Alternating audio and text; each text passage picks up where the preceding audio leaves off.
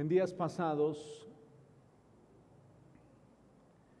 mientras buscaba alimento para, para mi vida, que es algo que me he propuesto, eh, hacer constantemente. Escuché dos mensajes de dos personas a las que tengo un, podríamos decir que un gran amor y un gran aprecio. E inclusive uno de ellos, una persona muy joven, un predicador muy joven, que Dios me dio la bendición de verlo desde que era niño y de un día orar por él hace muchos años, muchos años, y hoy está convertido en todo un hombre, pero fue una bendición enorme escucharle. Y fue tan fuerte y tan impactante para mi vida escucharles que me llevó a, meditar sobre un tema que pareciera que ya se ha hablado mucho de él, que inclusive nosotros ya debíamos saber mucho de él, pero al encontrar en la escritura la verdad, me doy cuenta que lo poco que sé todavía sobre este tema. Y no es falsa humildad, es una realidad lo que te estoy diciendo. Y es eh, un tema que desde siempre me ha apasionado. Desde que era niño, lo primero que escuché un día cuando llegué a un lugar, y ya algunos de ustedes me han escuchado decirlo, el ser y sentirme amado por Dios. Y de hecho, hoy quiero que reflexionemos sobre la importancia del amor y vamos a hacernos algunas preguntas en el camino, ya que yo veo que la conclusión y la razón del por qué estamos aquí es producto del amor. Ni ustedes ni yo estaríamos aquí si no hubiéramos sido amados como hemos sido amados. No sé si estén de acuerdo conmigo. Pero somos fruto del amor. Esa es la realidad, somos fruto del amor. Y debíamos ser personas muy interesadas o intencionales en conocer más acerca del amor. Y ahorita vamos a reflexionar sobre algunos aspectos que tienen que ver con el amor. Se puede conocer intelectualmente o mediante el razonamiento sobre el amor. Y no tener la capacidad de amar a quienes nos rodean. Voy a volver a repetirlo. Se puede conocer intelectualmente, se puede saber con nuestro razonamiento el significado del amor y sin embargo no estar amando como debiéramos amar. No tener la capacidad realmente de amar a Dios, amarme a mí y mucho menos amar a los demás. porque en ocasiones llegamos a basar eh, nuestras relaciones producto de un sentimiento de afecto, de cariño, pero realmente no es amor. Eh, las parejas cuando, cuando se es joven, se piensa, se llega a pensar que realmente se ama. Pero la realidad es de saber que se ama es cuando el tiempo pasa. Realmente esa es, esa es la realidad. ¿Sabían que uno puede fingir amar a los demás? se puede fingir amar a los demás. Eh, se puede fingir amar a Dios. Es más, puede ser que las personas lleguen a creernos. No sé si eso les sorprende. Las personas podemos llegar a pensar que alguien ama a Dios porque podemos fingir. Yo puedo ser amable con las personas aunque no las soporte. Yo puedo ser tolerante con las personas y sin embargo no amarles. ¿Será eso cierto? ¿Será cierto que podemos eh, tolerar a los vecinos aunque realmente nos caigan muy mal? ¿Ustedes qué piensan? ¿Se puede tolerar al cónyuge a pesar de que en ocasiones diga, ay, ay, ay, ya vas a empezar otra vez con tus rollos? ¿Se podrá, ¿Se podrá ser tolerante? ¿Se podrá aún inclusive ser respetuosos? ¿Puede, puede uno ser respetuoso? Sí, pásele. Y sin embargo, no estar amando. Puede ser que toleremos a quienes viven con nosotros, pero realmente no les amamos. Eso es muy probable. Y la verdad solamente la conocemos nosotros y sobre todo la conoce Dios. Podemos venir a esta comunidad y ser parte de esta comunidad de creyentes y soportarnos, pero realmente no amarnos.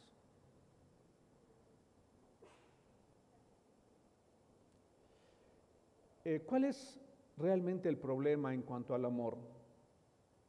He sido enseñado, he sido instruido para amar muchas cosas. Así hemos sido entrenados para amar muchas cosas, para apreciar muchas cosas. Y no que esté mal que apreciemos, pero hemos sido enseñados muchos de nosotros desde pequeños a amarlo todo y dejar al último a Dios. Es más, cuando se está en la formación como creyentes, o aún inclusive en, en el concepto tradicional de la religión tradicional, se le enseña a uno a decir, Dios te ama, pero realmente no poder ver eso convertido en una expresión verdadera. Entonces aprendemos a fingir. Aprendemos a fingir, aprendemos a tolerarnos, aprendemos a respetarnos, aprendemos a llevar, como dirían algunos, la fiesta en paz, pero realmente no nos amamos.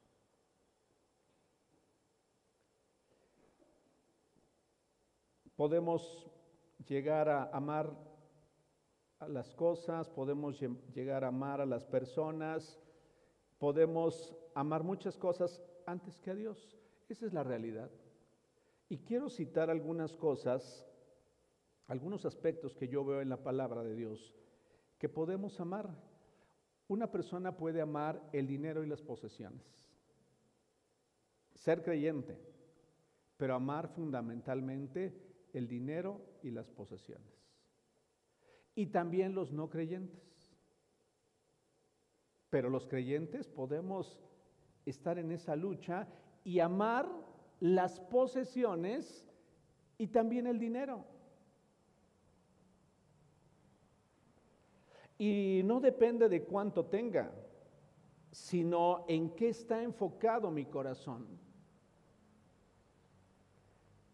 He conocido a lo largo del tiempo a personas que con nada se sienten satisfechas. No hay satisfacción en lo que se tiene. Y no que esté mal aspirar a tener algo más, pero la persona realmente está interesada en lo poco que tiene, cuidarlo y aún sentirse la persona preocupada por no perder lo que tiene. Por no perder las posesiones que tiene. Puede ser que esté pensando todo el tiempo en ello y aún, fíjense bien, puede ser que ni siquiera aprenda o pueda disfrutar lo que esté teniendo a mi alcance. Puede ser que esté muy preocupado porque no se acabe lo que tengo y no más bien ocupado en ver cómo producir para seguir adelante, sino más bien estar preocupado por ello. Puedo amar mucho más a mis seres cercanos que amar a Dios. Y dijo Jesús que no era lo conveniente amar más a nuestros padres. ¿Es importante amar a nuestros padres? Sí. Es muy importante amar, amarles. Pero no podemos amarles mucho más que a Dios. No podemos, más bien no debemos amar mucho más a nuestros hijos que amar a Dios.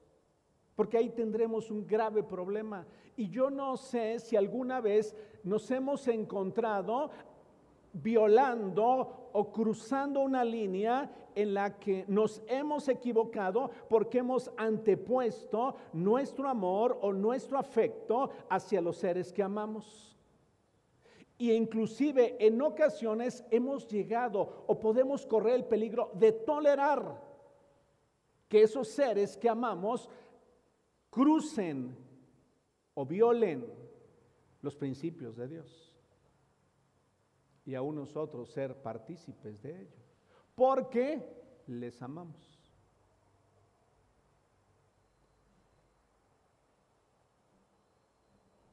Y porque en mi supuesto amor, pues voy a tolerar todo lo que sea que deba de tolerar.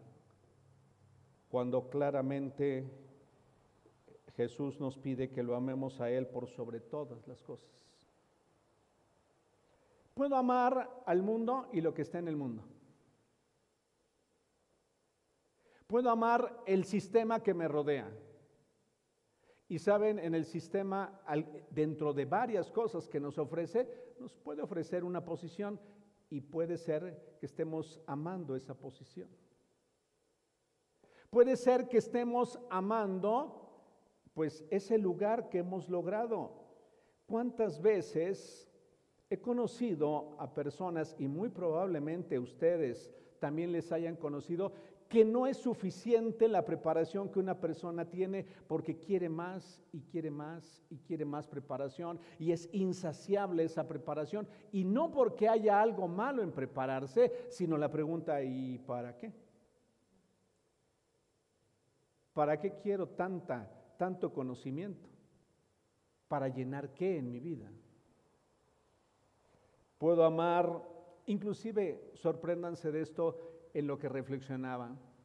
Hay personas que podemos encontrarnos amando el ministerio antes que a Dios.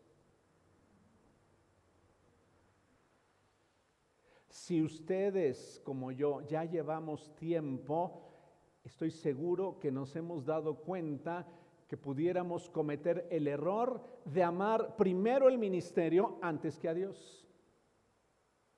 Y eso esencialmente es amar la posición que tenga.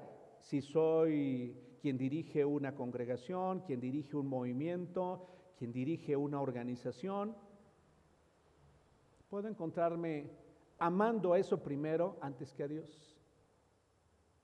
No sé si eso les sorprende. Inclusive se puede servir a Dios y no estarlo amando a Él. Amar mi servicio.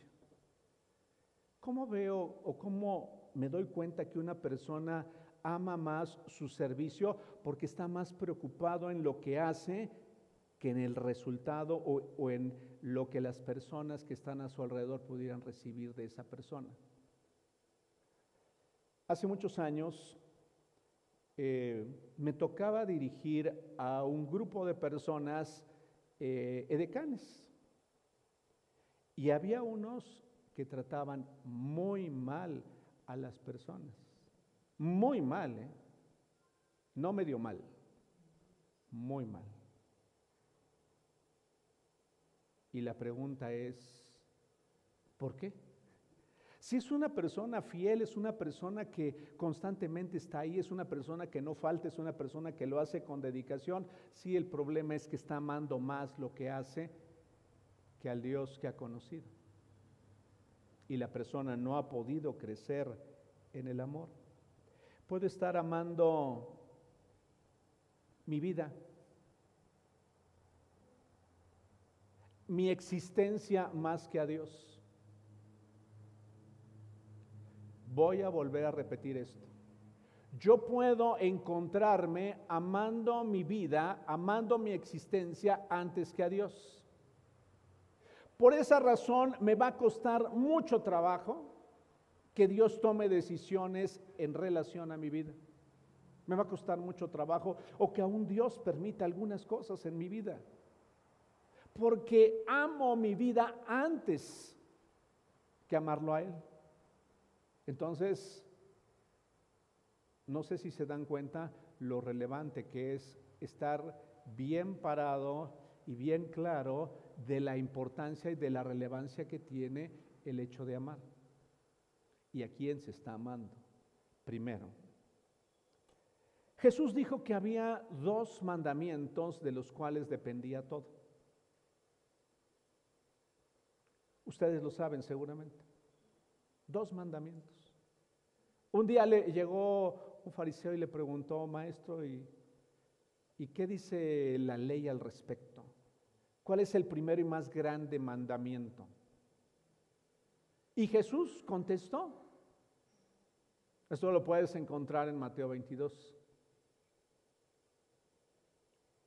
¿Qué dijo Jesús? Amarás al Señor tu Dios con todo tu corazón, con toda tu alma y con toda tu mente. Y el segundo será semejante. Amar a tu prójimo como te amas a ti mismo. Bueno, me voy a regresar tantito.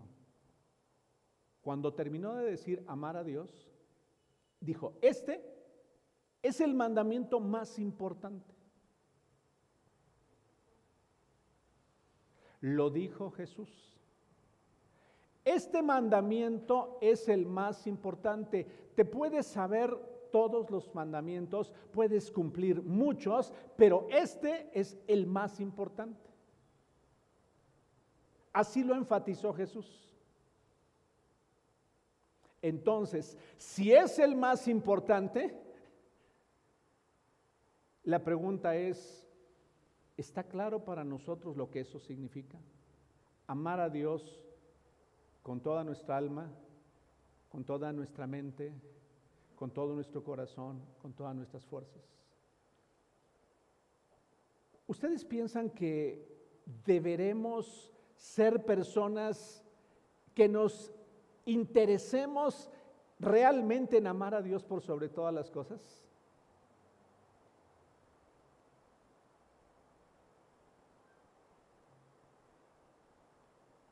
Algunos la lluvia nos va a arrullar. Este mandamiento es el más importante. El más importante. Si es el más importante, entonces debe haber muchas cosas ahí que, que debo tomar en cuenta. La carta de Juan, las cartas de Juan, el Evangelio de Juan, constantemente hablan del amor. La carta a los Efesios habla sobre el amor. La carta a los Romanos habla sobre el amor. La carta a los Hebreos habla sobre el amor. La primera, la segunda y la tercera carta de Juan hablan sobre el amor. Las cartas de Pedro hablan sobre el amor. ¿Ustedes qué piensan? ¿será relevante entender lo que es el amor? ¿Será relevante practicar lo que es el amor? ¿Estaremos surgidos de crecer en el amor? O ya, ¿cuántos de nosotros ya conocemos suficientemente el amor de Dios? ¿Ya? ¿Suficiente? ¿Eso ya lo conocen suficiente? ¿Ya, ya, ya no hay nada que entender o aprender sobre el amor? A eso, eso quería preguntar. ¿Ya es suficiente con lo que sabemos? Es muy probable que ya, si eso fuera el caso, algunos ya no estaríamos aquí. Ya estaríamos con Él.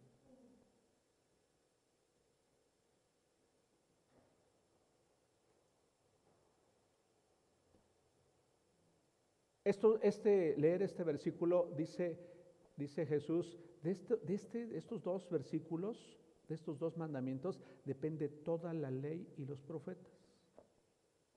Punto. Ya con eso podríamos irnos hoy.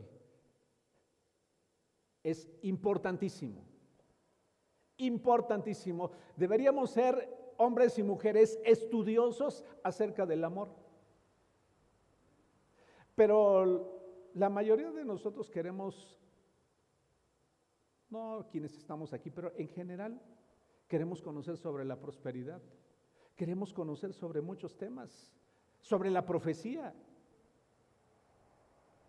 Hubo una ocasión que una persona me preguntaba, oye, ¿y cuándo enseñas sobre el Apocalipsis? Y porque tengo una gran inquietud sobre, sobre la bestia y sobre los sellos y bueno, mira, yo quiero aclararles. También en Apocalipsis se habla sobre el amor. Y luego le dice a la iglesia, tengo algo contra ti que has dejado tu primer amor.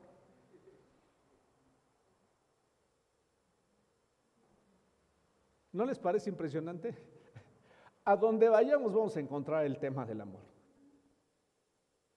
Y digo, si, si tengo que leer Apocalipsis para darme cuenta de que eso es una advertencia para mi vida, pues bueno, estudiemos Apocalipsis. Pero en general la Biblia nos habla sobre el amor. Su tema central es el amor. ¿Cuánto sé sobre el amor de Dios y de Jesús?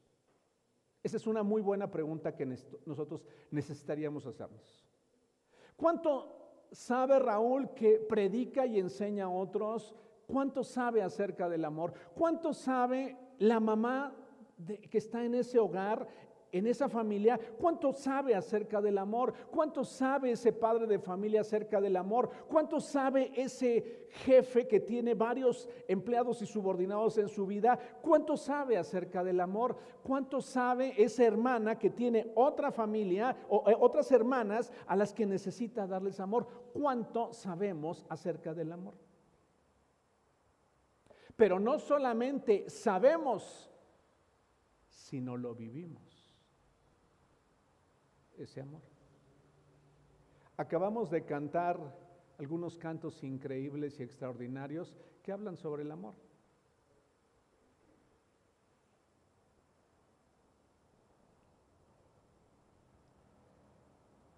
¿Mi amor es genuino? ¿Te has hecho esa pregunta? ¿O mi amor es fingido?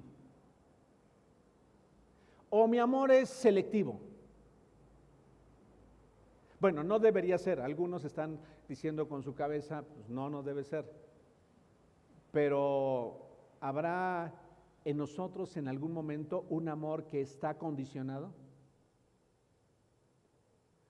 Un amor que solamente tolera pero no hace nada al respecto. Otra pregunta que podría hacerme es, ¿amo con profunda dedicación a Dios y aborrezco lo que Él aborrece. Escucha bien, amo lo que Dios ama y aborrezco lo que Él aborrece. ¿Sabías que Dios aborrece? Si sabías o no sabías. Pues si no sabes qué es lo que Dios aborrece, es muy importante que sepas qué es lo que Dios aborrece. Y una de las cosas que aborrece es el pecado, aunque ama al pecador. Aborrece la maldad, aunque está dispuesto a bendecir y a perdonar a aquellos que se arrepienten.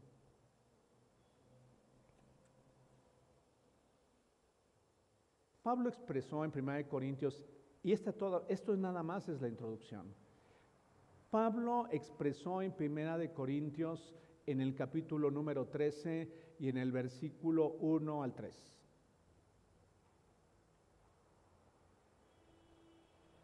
Que puede ser que yo conozca muchas lenguas, que yo conozca, eh, eh, que yo pueda entender inclusive profecías, que yo pueda eh, dar mi vida para otros. Vamos a ir rápidamente para que vayamos entrando en materia.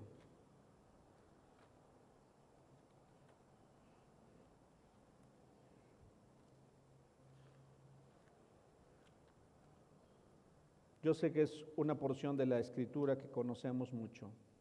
Si pudiera hablar todos los idiomas del mundo y aún de los ángeles, pero no amara a los demás, yo solo sería como un metal ruidoso o un símbolo que resuena.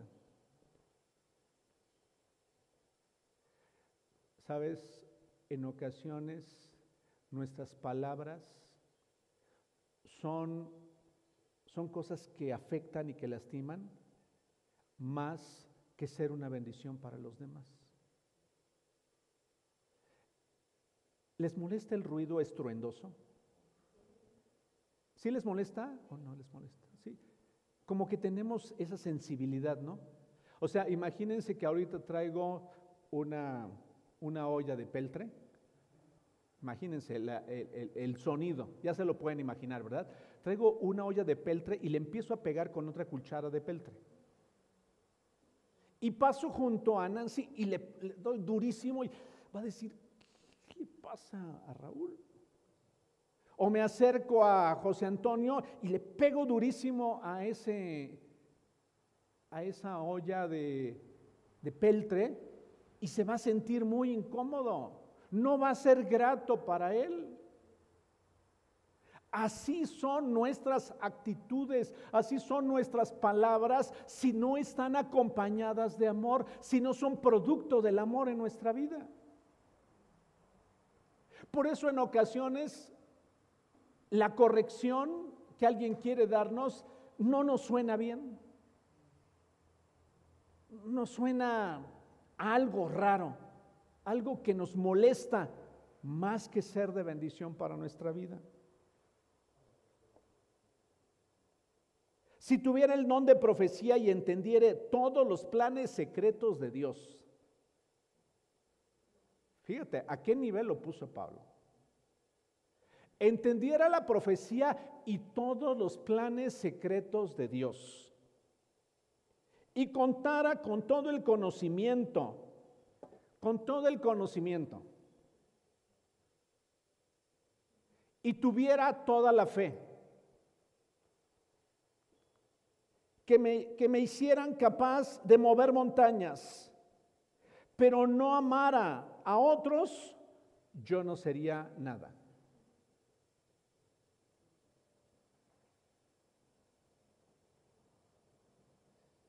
Pablo puso esto muy alto. Yo puedo conocer de su palabra, pero si no amo a otros, nada soy.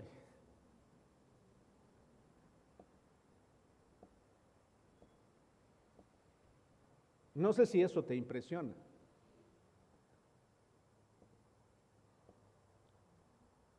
Este, este tema me ha tenido por algunos días muy quebrantado, muy, muy quebrantado. Porque la verdad, es que andamos en la vida sin amar. Hacemos nuestras actividades diarias sin amar.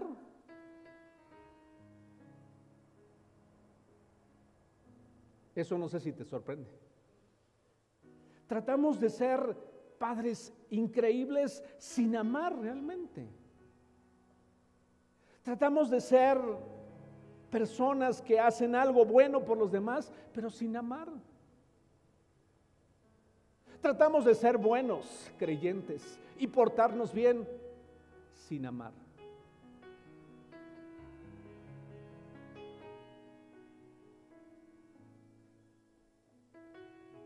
Yo no sería nada.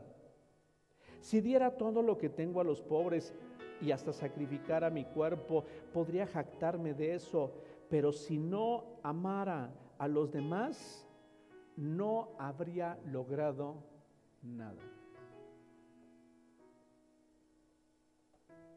Pensé, ¿sabes en qué pensé, Oli? ¿Cuántos viajes, cuántos viajes hice? Y quizá no estaba amando como debía amar. Y me refiero a viajes misioneros, viajes de ayuda hacia otros. Pienso en los niños de, de mano de ayuda. ¿De qué me sirve? ¿De qué me sirve? Claro, es una bendición. ¿De qué me sirve? Pero ¿de qué me sirve si, si pongo un regalo increíble, me esfuerzo, pero si al final de cuentas no tengo amor, de nada me sirve? Absolutamente de nada. ¿De qué, me, ¿De qué me sirve pararme aquí frente a ti y expresarte o, o, animarte para que conozcas la verdad de Dios si no te amo? De nada me sirve. Y lo más impresionante, esto, esto me llegó hasta lo profundo del corazón. Dice, nada soy. Y vaya, que por eso creo que algunos caminamos en la vida sin identidad, sin saber quiénes somos. Por eso a, a, los primeras, a las primeras situaciones adversas en nuestra vida o a, a los momentos que cambian el rumbo de nuestra vida, nos sentimos tan descontrolados. Porque realmente creo que no me ha servido de mucho. Hay muchas cosas que no me han servido. Puede ser que lleve años en el Evangelio y no me hayan servido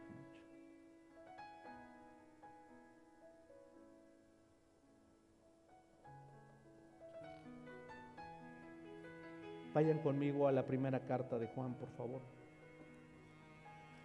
Esta es una carta increíble, una carta extraordinaria.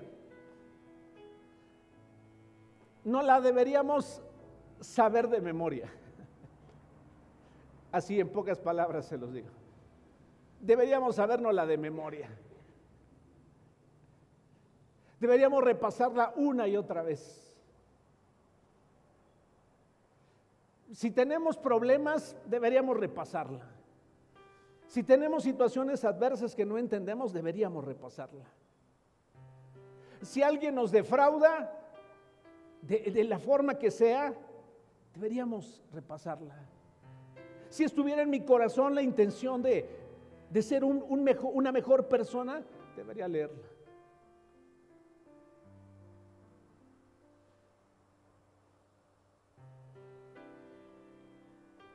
Voy a leerla la primera carta de Juan en el capítulo 4 del verso 7 al 17 y tú lo vas a poder seguir ahí en la pantalla.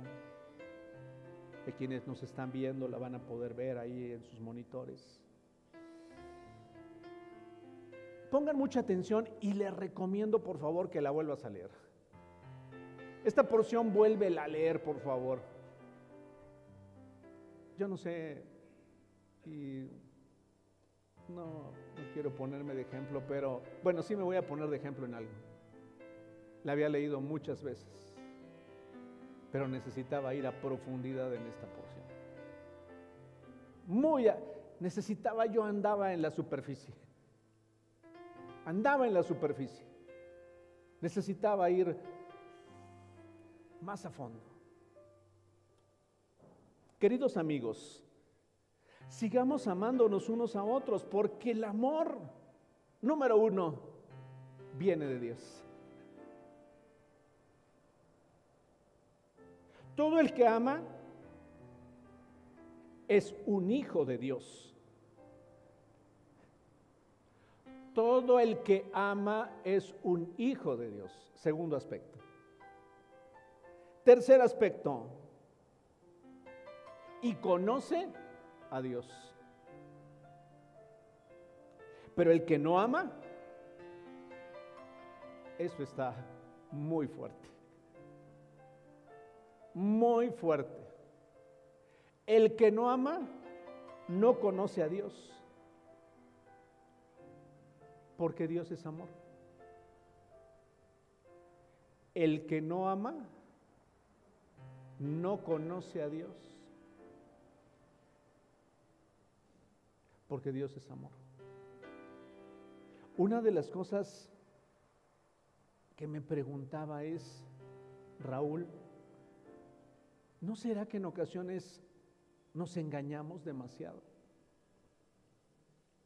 ¿No será que, Raúl, has caminado poco creciendo en el conocimiento del amor?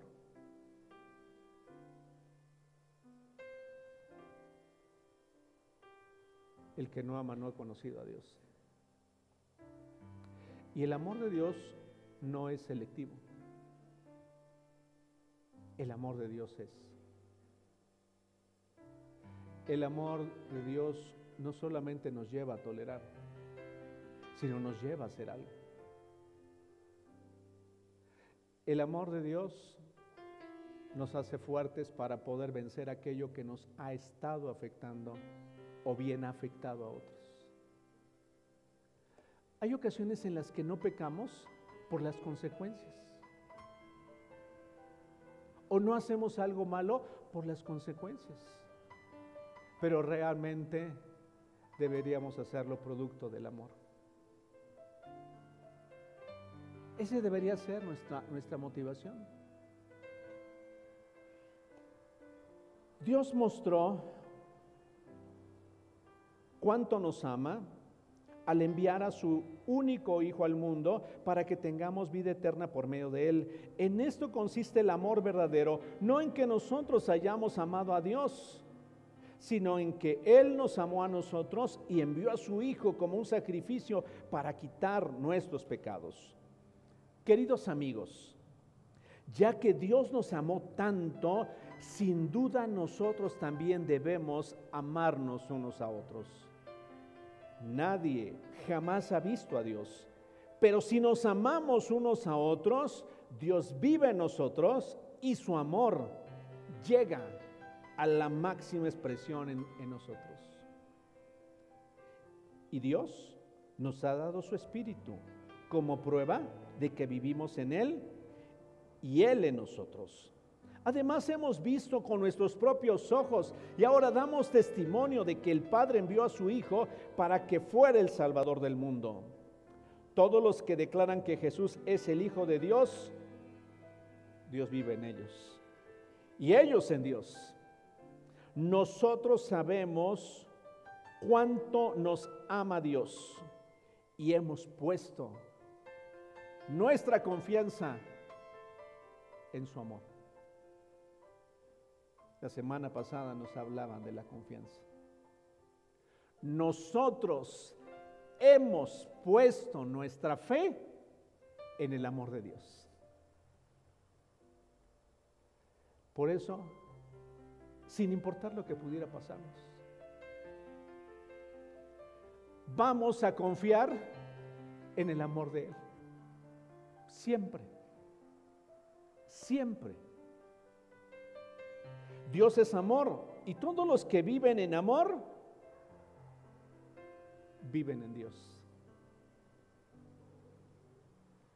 Todos los que viven en amor viven en Dios. ¿No les parece que está muy claro?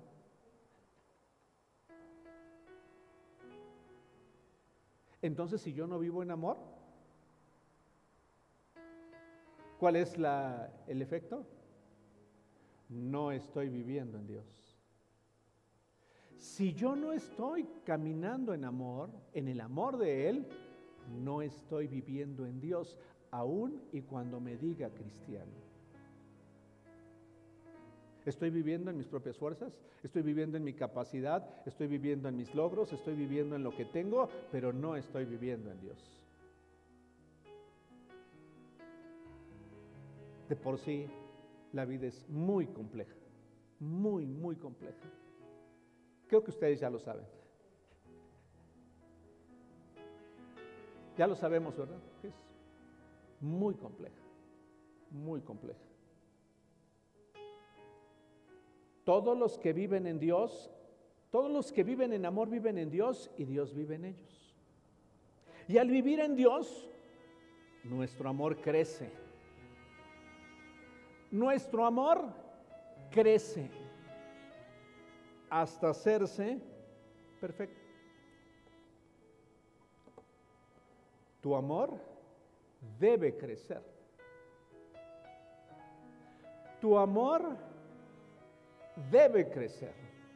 Si tu amor no está creyendo, está creciendo, entonces te puedo asegurar que tienes y yo tengo un gravísimo problema.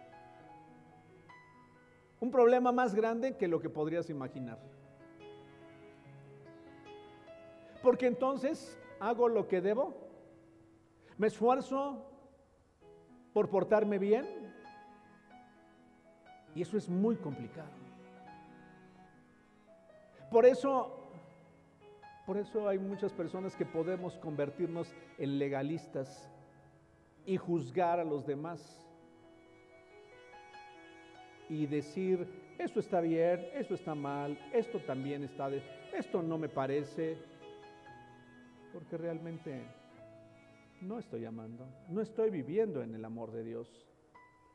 Nuestro amor crece hasta hacerse perfecto, ese es el límite hasta hacerse perfecto.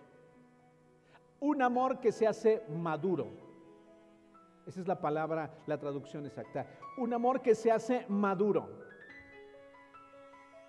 Por lo tanto, no tendremos temor en el día del juicio, sino que pondremos, podremos estar ante Dios con confianza, porque vivimos como vivió Jesús en el mundo.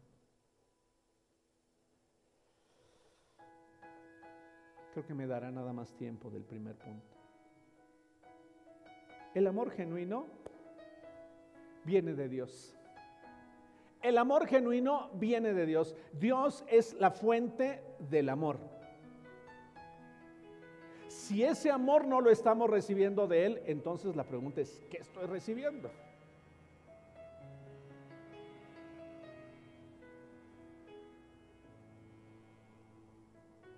Una mujer puede decirle a su esposo, es que necesito que me ames. Y sí, pero antes que eso, esa mujer necesita ser y sentirse amada por Dios. Ahí no hay falla. El amor de un hombre es imperfecto totalmente. Totalmente imperfecto.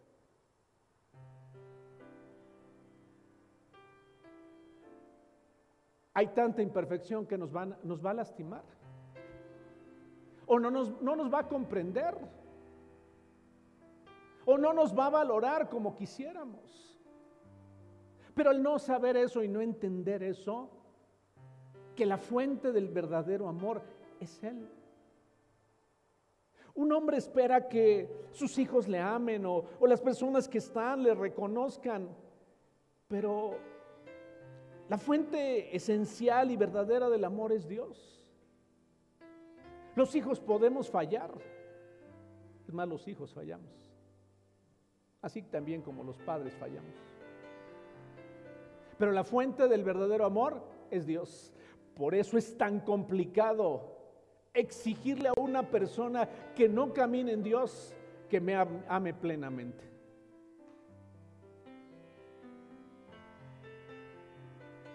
Por eso a veces es tan complejo exigirle a un jefe que no sea como es a veces.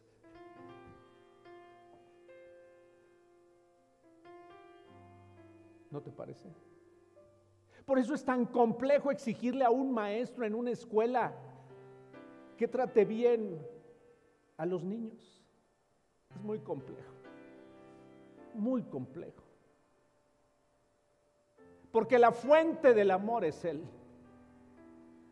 Es muy difícil ser papá. Yo creo que ya te diste cuenta. Es muy difícil ser papá. Es muy difícil estar en equilibrio y en balance. Es muy difícil. Es muy difícil ser un amigo leal y un amigo completo. Es muy difícil ser un amigo sincero. Una amiga sincera. Es muy difícil. Si la fuente de ese amor no es Dios. A veces pensamos que tenemos grandes amigos. La pregunta, ¿realmente me amarán esos amigos que digo? ¿Realmente me amarán? Si esos amigos que tengo, esas amigas que tengo, me incitan al bien, debo estar seguro que hay algo genuino y algo que realmente es bueno para mi vida. Pero si no, yo creo que no me aman como yo desearía ser amado.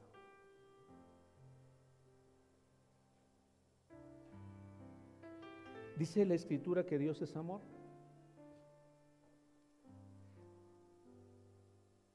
El amor es una persona. Se ha dicho es que el amor verdadero es decisión, tiene que ver con decisión. Se muestra en decisión. Pero el amor genuino es una persona. Grábalo bien en tu corazón. El amor es una persona. Es su esencia. Y ese amor es Dios.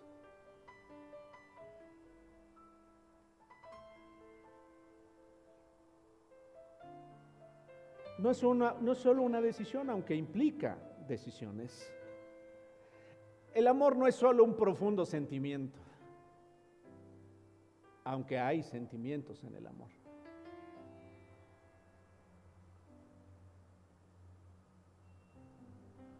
El amor es Dios. El amor no es solo un estado de ánimo que depende de las circunstancias. El amor es una persona. Y una persona que tomó acciones para mostrarnos cuánto nos amaba. Ese amor fue manifestado al enviar a su Hijo. Se personificó y vimos qué nivel de amor tenía para nosotros. Por eso, cuando estaba Jesús en el Getsemaní, Padre, si es posible, pase de mí este momento, porque es muy difícil. Sin embargo, lo hizo por ti, por mí, por amor. El amor es una persona. Entonces, voy a concluir ya eh, con esto, para terminar ahí. Y luego continuar con la otra parte. Si es una persona, entonces debo parecerme y debo conocer a esa persona. Debo entender quién es esa persona. Debo crecer en mi comunicación con esa persona.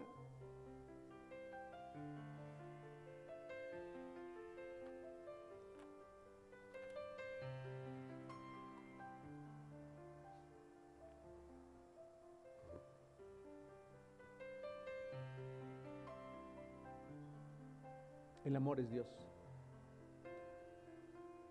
La fuente del verdadero amor está en Dios.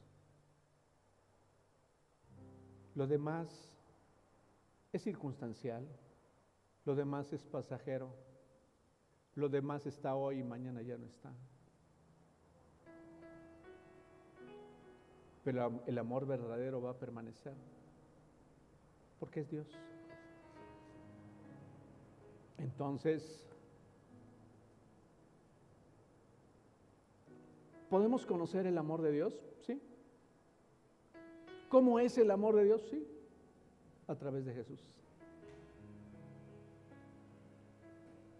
Jesús fue compasivo. Sí. Jesús fue humilde. Sí. Jesús se sentó a comer con los pecadores. Jesús le interesaban los que vivían perdidos.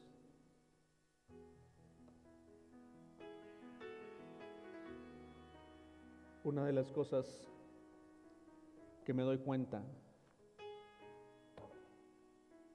es que cuando no paso tiempo con Él, me cuesta más trabajo, mucho más trabajo. Y a veces solamente tolero a las personas. A veces solamente soy amable con las personas y realmente no les amo con un amor genuino. Yo te animo para que reflexiones, para que reflexiones y te preguntes, ¿qué de todo lo que estoy haciendo realmente está valiendo la pena? ¿Qué de todo lo que estoy haciendo realmente ha valido o vale la pena? Y la pregunta es, ¿soy alguien? Y si soy alguien, ¿quién soy? ¿Quién soy realmente? Una persona conocida por, por esto, por aquello, o una persona en la que pueden ver el amor de Dios en mi vida.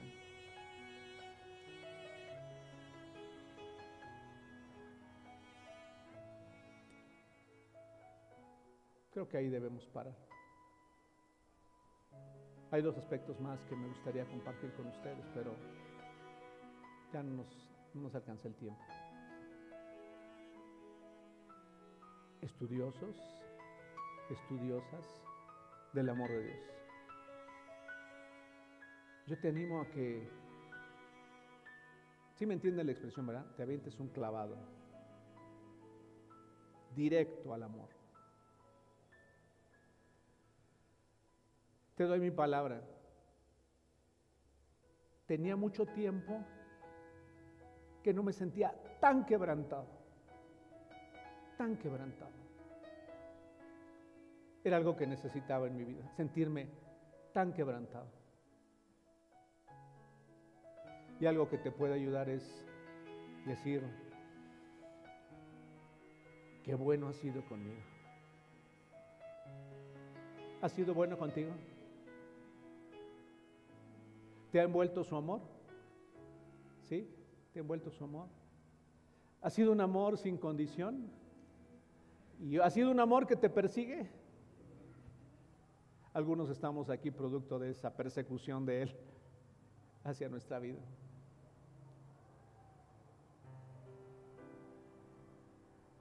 Aunque no te sientas amada o amado, Él te ama. Y te ama muchísimo. Y quiere que crezcas en el amor. No, no tanto que hagas, sino que crezcas en el amor. No tanto que te califiquen como una persona de alto desempeño, o me califiquen como una persona de alto desempeño, o como una persona generosa.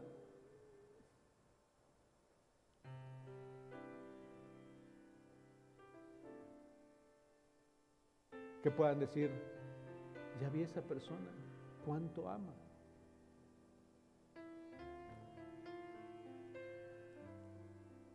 Después de este mensaje, creo que tengo que aprender a amarles mucho más, porque no les amo como debiera amarles. Debo amarles mucho más. No que haya sido fingido, aunque yo creo que no he llegado al punto que debería llegar. Y ya no nos dio tiempo porque dice en Efesios que debemos crecer y entender y comprender qué tan ancho, qué tan largo, qué tan alto y qué tan profundo es el amor de Dios. ¿Y saben qué oraba Pablo? Que va a ser mi oración por ti y por mí. Que llegáramos a comprender un poco de ese amor. Un poco de ese amor. Ni siquiera mucho, ¿eh? Un poco de ese amor. Es tan poderoso el amor que transforma nuestras vidas y estoy seguro que Él quiere transformar tu vida y mi vida quiere transformar nuestro entorno, quiere transformar lo que toquemos, quiere transformar nuestro ser por completo. Acompáñenme a orar, por favor.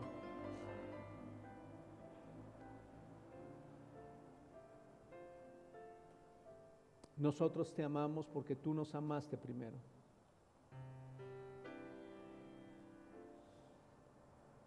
Qué equivocado estaba al pensar que ya conocía sobre el amor.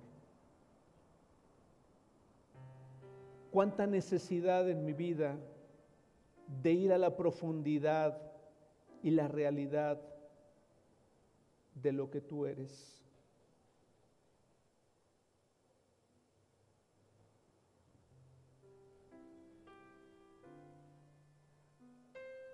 Nos amaste tanto que enviaste a tu Hijo.